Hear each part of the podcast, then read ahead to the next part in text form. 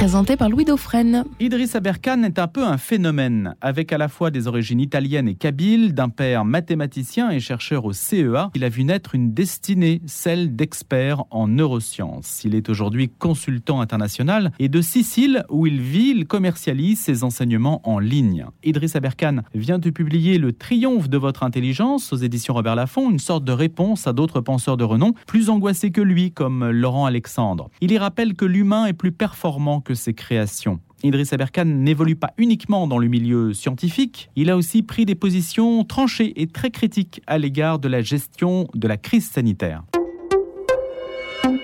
Bonjour Idriss Aberkan. Bonjour.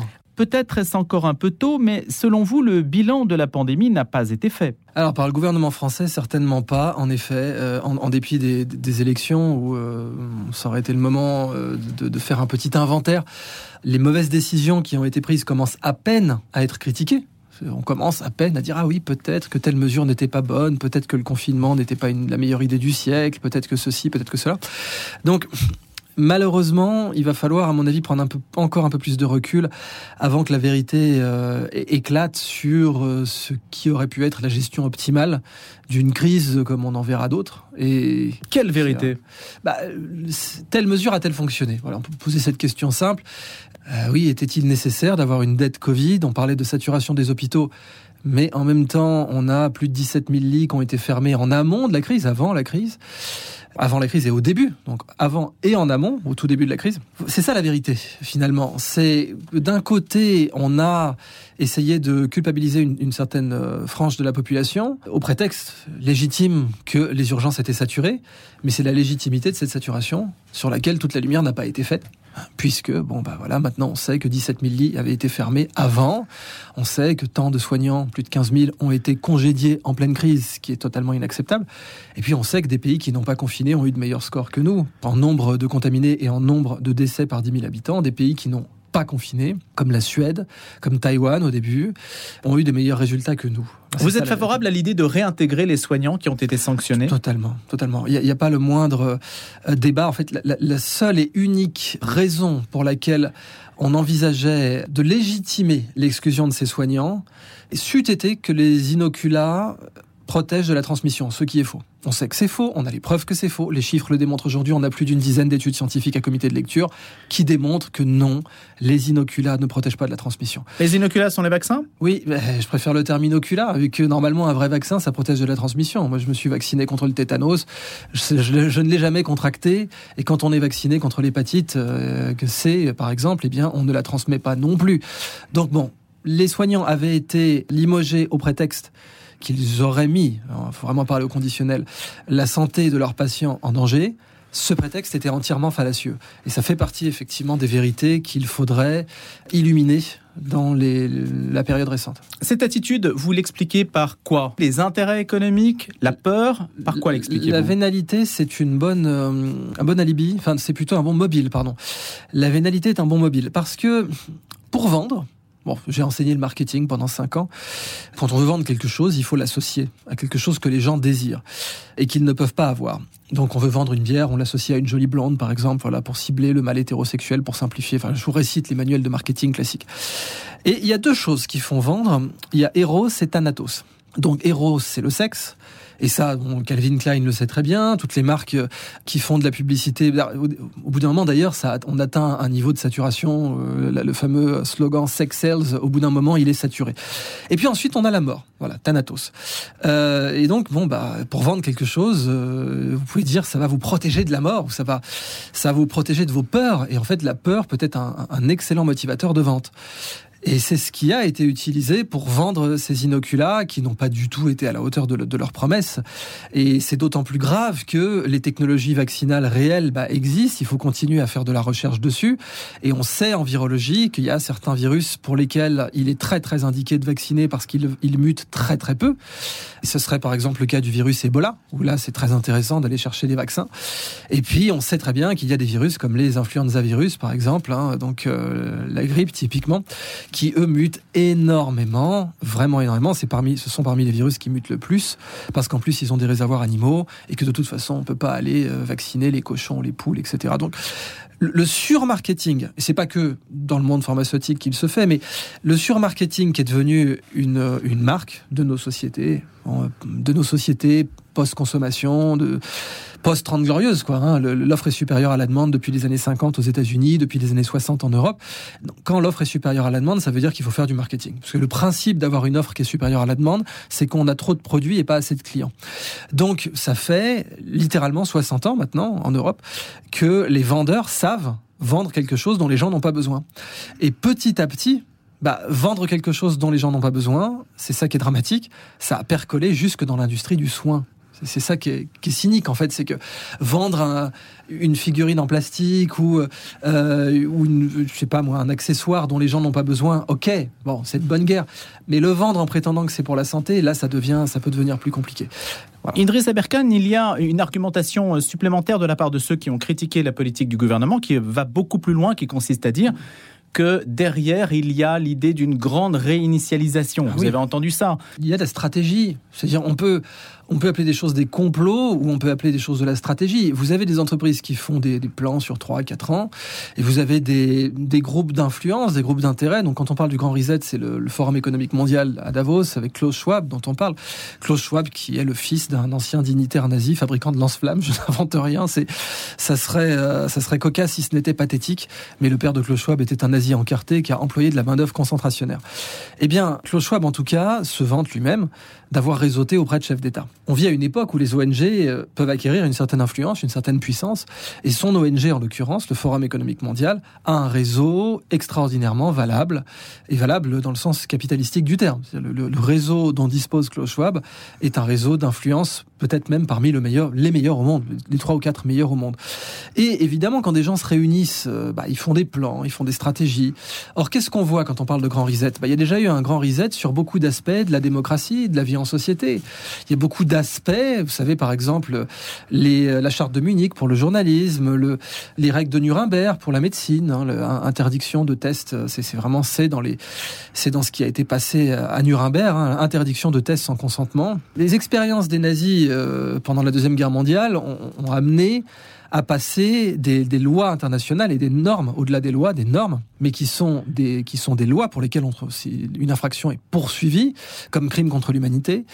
Et ces lignes de conduite qui sont donc des lois, par exemple, l'une d'entre elles, c'est l'interdiction absolue de l'expérimentation d'un euh, médicament ou d'un procédé expérimental sans l'accord des patients. Et c'était d'autant plus important que dans les années 60, les États-Unis ont fait des expérimentations sur certaines couches de la population, soit carcérales, euh, soit souvent sur des bases sociales, ça pouvait être aussi sur des bases ethniques, et on a eu des stérilisations forcées, puis des expériments même avec du, de, des matières radioactives. On a eu de, l'injection de matières radioactives chez des, des prisonniers euh, de droit commun aux États-Unis dans les années 50-60, donc et puis pas qu'aux États-Unis d'ailleurs. Hein. Comme les nazis l'ont fait dans les camps. Oui, en URSS aussi ça a été fait. Voilà, il y avait le projet Caméra qui avait été fait, dont je parle dans un autre livre. Donc sur cette base, il a fallu qu'on pose vraiment des, des, règles, et il a été, euh, il a été démontré par euh, plusieurs chercheurs et avocats, et je pense notamment à Alexandra Orion-Code, mais aussi au professeur Amélie Mlil, qui a témoigné récemment dans la commission parlementaire présidée par Cédric Sur les effets secondaires, car oui, ils existent, eh bien, euh, on a eu, il a été relevé par ces chercheurs, ces médecins, ces journalistes, ces avocats, que euh, certaines des lignes de conduite de Nuremberg n'avaient pas été respectées. C'est grave. Donc, c'est de là qu'on peut parler d'un grand reset, c'est-à-dire des choses qui auraient été scandaleuses ne le sont plus. C'est-à-dire qu'on a pratiqué des expérimentations contre le consentement des gens, bah, ou sans obtenir leur consentement. Oui, sur le plan légal, oui. Sur le plan légal, dans certains cas. Mais quelle est la part de responsabilité de Klaus Schwab? Bah, C'est-à-dire qu'il évoque un grand reset, lui. Donc, euh, d'un côté, il évoque un grand reset, et quand il fait ses, ses mémorandas sur ce fameux grand reset, euh, eh bien, il dit, il donne des, des choses, par exemple, assez, assez précises, hein, du genre, vous ne posséderez rien et vous serez heureux. Bon, c'est la fameuse phrase qui fait partie des, de, du dépliant du Forum économique mondial, qui dit, voilà, à l'avenir... C'est Saint François d'Assise, ça, non? Oui, mais euh, Saint François d'Assise, c'était, c'était volontaire. c'était une démarche, personne l'a obligé. Je pense même d'ailleurs que si, si on l'avait avait obligé, il ne l'aurait pas fait. Saint François d'Assise, c'est un, riche fils de commerçant qui constate ses propres excès et qui de lui-même va dans le dénuement. Et euh, en l'occurrence, Saint François d'Assise euh, n'était pas non plus un adepte de la société de surveillance. Et ça aussi, c'est dans Klaus Schwab, c'est dans le Forum économique mondial. On parle de société de surveillance. Bah, on la voit aujourd'hui, cette société de surveillance. Dans la liberté de mouvement, par exemple, les QR codes, le fait de devoir euh, remplir un PLF hein, pour Passenger Locator Form, c'est nouveau ça. Au-delà du passeport, on remplit maintenant un document quand on veut voyager qui donne beaucoup plus d'informations sur votre déplacement et qui ressemble de plus en plus, en tout cas pour un esprit un peu mal tourné comme le mien, à euh, une société de contrôle à la chinoise. J'ai vécu en Chine et je peux vous confirmer que en Chine, on a atteint effectivement plusieurs paliers, puisqu'après tout, les libertés individuelles en Chine ne sont absolument pas euh, euh, ni constatées ni revendiquées par la Constitution. Mais l'idée qu'on pu qu'on pu passer d'une Union européenne ou d'une Europe géographique libre, l'Europe des Lumières, etc., à un scénario à la chinoise, bah, elle était complètement folle il y a dix ans et puis aujourd'hui, on, voit des directions qui nous intriguent. Alors, c'est ça finalement le grand reset. Est-ce que c'est appeler ça complotisme bah, Quand on constate en tout cas que des libertés publiques s'amenuisent et que d'une part, des libertés publiques s'amenuisent et que d'autre part, certaines personnes le prêchent, on ne peut que s'interroger. Dans quel intérêt en fait, puisque la liberté est aussi l'apanage du capitalisme qui repose sur la confiance mm. et sur l'émancipation. Et dès lors qu'on a pu constater que les régimes collectivistes menaient à l'appauvrissement, mm-hmm et l'appauvrissement de tous, on ne voit pas, même pour les gros capitalistes, l'intérêt qu'ils peuvent gagner à cette stratégie-là. Mais je pense qu'ils sont dans une sorte de post-capitalisme, ou si on voulait parler de libéralisme à, l'anglaise, c'est-à-dire pas, pas, de libéralisme politique, mais de société dans laquelle un individu peut ester en justice contre l'État. C'est un peu la définition du libéralisme anglais, une société où l'individu peut assigner l'État en justice. Vous vous rappelez aux États-Unis tous ces cas euh, Dupont contre United States of America, ça, nous fait toujours euh, hérisser les, cheveux sur la tête en France quand on voit ça, mais c'est quelque chose qui est normal aux États-Unis, enfin, qui l'était, beaucoup moins maintenant. Euh, ces, gens-là, selon moi, et pour avoir pas mal étudié la, doctrine euh, que, que, revendique Klaus Schwab, sont au-delà de l'idée du capitalisme réganien, les années 80. Ça, ça, les, ça ne les intéresse pas. Euh, l'idée d'une société de contrôle, ça les intéresse beaucoup plus. L'idée que l'on on, pu, comme ça, savoir ce que font les populations, ce à quoi elles aspirent, ce qu'elles achètent, où elles se déplacent, ce qu'elles consomment. Oui, ça, ça les intéresse beaucoup plus. Et je pense que ce sont des gens qui se revendiqueraient d'un post-capitaliste justement parce que la société du contrôle bah, va au-delà, oui, d'une société, disons, de libre consommateur, même si bon, on connaît les limites une partie des limites du capitalisme aujourd'hui. Mais euh, je, pense que ce sont des gens qui, euh, depuis un certain temps, ont un projet de société différent, pour le dire simplement. Une sorte de pulsion coercitive. Oui, en fait, le désir de contrôle, c'est vrai que ça a été euh, très décrit par beaucoup de philosophes, de, Schopenhauer à Kant, même en passant par euh, euh, Foucault avec la notion de biopouvoir. Là aussi, le, le, biopouvoir de Foucault est de, est de plus en plus illustré par ce qui se fait en ce moment. D'ailleurs, le philosophe français Alexis Haupt parle de société pharmacopunitive. C'était très très intéressant, ça, pharmacopunitive. C'était le cas en URSS, parce qu'en URSS, si vous étiez dissident, on vous, on vous forçait à, à ingérer du halopéridol, du haldol en grande quantité, donc c'est un antipsychotique qui vous rend fou à forte dose. Et euh, la psychiatrisation, donc le côté pharmacopunitif, était connu en URSS, mais on commence à le voir aussi aujourd'hui. Et euh, on le voit notamment avec euh, Jean-Yves Cacomo, ce, personne, ça c'est très intéressant d'en parler. Jean-Yves Cacomo, professeur d'économie à, l'université de Perpignan-Montpellier, et Jean-Yves Cacomo a, été psychiatrisé de force pendant 1000 jours. C'est un truc de dingue, c'est une affaire, c'est un des grands, grands, grands scandales du monde universitaire français, alors qu'il n'avait absolument rien. Il n'avait aucune indication psychiatrique particulière, mais il avait alerté sur un trafic de faux diplômes dans sa fac et euh, ça l'a mené droit à ça. Bon, bah, on croyait que ça n'arrivait qu'en URSS, mais euh, Jean-Yves Cacomo l'a vécu pour de vrai en France. Alors certes, aujourd'hui, c'est une exception, mais justement, qu'il y a eu des Jean-Yves Cacomo euh, devrait nous alerter, nous, rendre vigilants, parce que si quelqu'un, en dépit de tous les garde-fous qui ont été mis en place pour empêcher justement de tels abus de la liberté et de l'intégrité du corps humain, ont pu être outrepassés, eh bien, qu'en sera-t-il dans 15 ans ou dans 20 ans? Alors, Idriss Berkane, vous dites qu'on ne sera jamais remplacé par des machines, donc on ne sera jamais remplacé par tout ce qui contribue à la traçabilité des humains aujourd'hui. Tout ce que vous venez de décrire en fait, qui est le resserrement du système sur l'individualité et que vous voyez un peu sous un angle apocalyptique, En fait, vous le dénoncez ou vous dites au contraire, non seulement notre intelligence subsiste, mais en plus, elle nous libère de toutes les entraves qu'on peut nous mettre euh, sur notre chemin. Est-ce que ce n'est pas contradictoire? Bah En fait, c'est une voie que je montre. Donc, je ne prédis pas l'avenir. Dans ce livre, Le triomphe de votre intelligence, qui est en partie une réponse à l'essai de Laurent Alexandre sur la guerre des intelligences, donc ma réponse, c'est le triomphe de l'intelligence humaine, le triomphe de votre intelligence, car je suis convaincu que les humains vont gagner.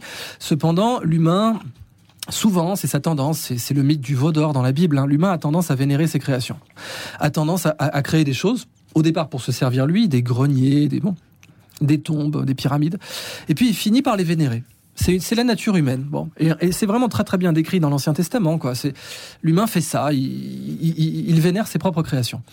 Et euh, ensuite, on parle plus, récemment dans les mouvements ésotériques du XXe siècle, on parle de déception arimanique du, nom du démon Ariman, qui est un peu une sorte d'incarnation de Mammon, comme c'est plus que le démon à la fois de l'argent et de la et de la technologie, disons, de, de la machine.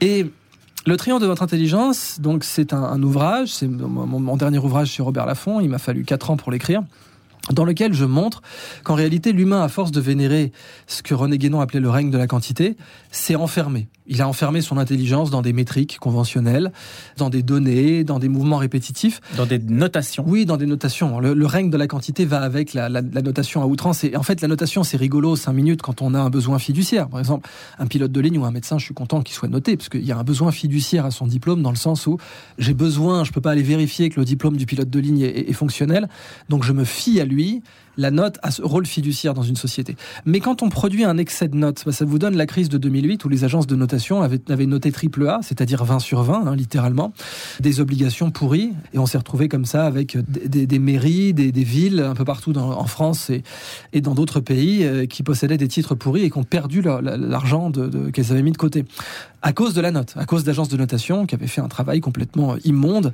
et, euh, et malhonnête. Donc l'humain, à force de tout noter et pas forcément de la bonne façon, s'est enfermé dans une sorte de pétrification mentale et du coup il est terrorisé en ce moment parce que les nouvelles intelligences artificielles sortent. Alors en 95 on a pu battre un joueur d'échecs, en 2014 on a pu battre un joueur de Go, maintenant on commence à battre des joueurs de jeux vidéo. Ça paraît pas impressionnant, mais en fait le jeu vidéo est mathématiquement beaucoup plus difficile que le jeu de Go et donc parce qu'il y a beaucoup plus de possibilités tout simplement. Et, voilà, on se dit maintenant, il y a aussi Tesla qui arrive à faire des autopilotes. Et c'est même pour ça que Elon Musk, qui, qui n'est pas transhumaniste, hein, on croit qu'Elon Musk est transhumaniste, il est pessimiste, Elon Musk. Il, est, il croit, lui, il pas, pas comme moi, mais il pense que justement, parce qu'il a d'énormes avancées en intelligence artificielle avec Tesla, etc., qu'il voit les pilotes automatiques, il, se dit l'IA va nous battre, donc il faut qu'on s'insère des puces dans la tête parce que sinon on va être dépassé par la machine.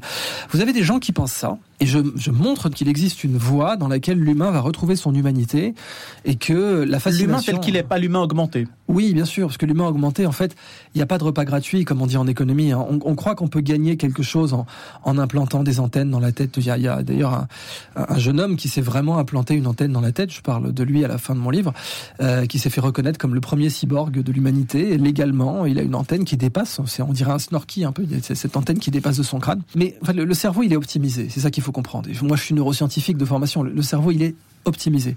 Donc, il y a des choix qui ont été pris euh, par le vivant pour nous. Quand l'humain a, a, évolué, quoi, a vu son cerveau s'affiner, des choix ont été faits parce qu'on ne peut pas tout avoir. Et euh, c'est valable aussi en génétique quand on fait de l'eugénisme. Il y a un chercheur qui parle de l'eugénisme et qui le critique vertement en disant mais voilà, par exemple, j'aimerais rendre les gens plus résistants au palu. Bah, si vous activez un gène de résistance au palu, pas de bol, vous venez de développer la drépanocytose, l'anémie falciforme qui sévit en Afrique. Euh, peut-être que vous voudriez euh, avoir tel gène qui va vous protéger contre telle autre maladie, bah pas de bol, vous, vous venez de développer la maladie d'Huntington. En fait, toute optimisation est à double tranchant. C'est ça qu'il faut comprendre. Et ces épées de Damoclès ou ces épées génétiques à double tranchant, ça peut être aussi des épées cognitives si on parle d'implanter des puces dans la tête des gens, si on, on, augmente l'humain dans un sens, on va l'émousser dans un autre sens. Et les choix difficiles de cette optimisation ont déjà été faits par le vivant. Maintenant, euh, si nous, on, entreprend de prendre ces choix, de, faire ces choix, de dire voilà, j'aimerais, bah, en fait, de faire des Lebensborn, quoi, hein, d'avoir une race supérieure, des Übermenschen, ce qui va se passer, c'est que on va, on va émousser l'humain dans un autre sens qu'on ne peut pas prédire parce qu'on sera obnubilé par ce qu'on obtient. Je sais pas, moi, des grands blonds aux yeux bleus ou n'importe quoi, ou des gens super intelligents qui peuvent passer les examens nationaux à vitesse grand V en Chine. Et puis, en fait, on va se rendre compte qu'on a émoussé l'humanité dans d'autres directions, mais qui sont assez glauques. Donc, ça veut dire qu'en fait, n'y a pas de perfectibilité de l'être humain. Oui, alors d'un point de vue génétique, oui, ça paraît. Hein, mmh. Les gens disent mais non, tu vois bien que non, parce que on a on a telle ou telle maladie génétique, on voit où et c'est ce que disaient les nazis. D'ailleurs, si vous regardez cette excellente série euh, Le Maître du Haut Château, qui anticipe donc d'après la, nouvelle de Philippe Cadic, qui anticipe une victoire des nazis aux États-Unis, et on voit une société où en fait la, la moindre personne qui aurait ce qui est considéré comme un défaut génétique pour les nazis, doit elle-même aller se faire euthanasier. En effet, on le sait aussi bien en botanique hein, que en anthropologie. En botanique, par exemple, quand on essaie d'avoir la patate parfaite, ben on a la famille irlandaise. 1848, toutes les patates en Irlande étaient la même patate, bien grosse, bien volumineuse, bien productive. Et puis, manque de bol, vu que c'était un clone de la même patate, elles ont réagi de la même façon au mildiou. Un quart de la population est morte, un quart de la population a émigré. Merci Idriss Aberkan. Je rappelle que vous êtes expert en neurosciences et l'auteur du Triomphe de votre intelligence aux éditions Robert Laffont.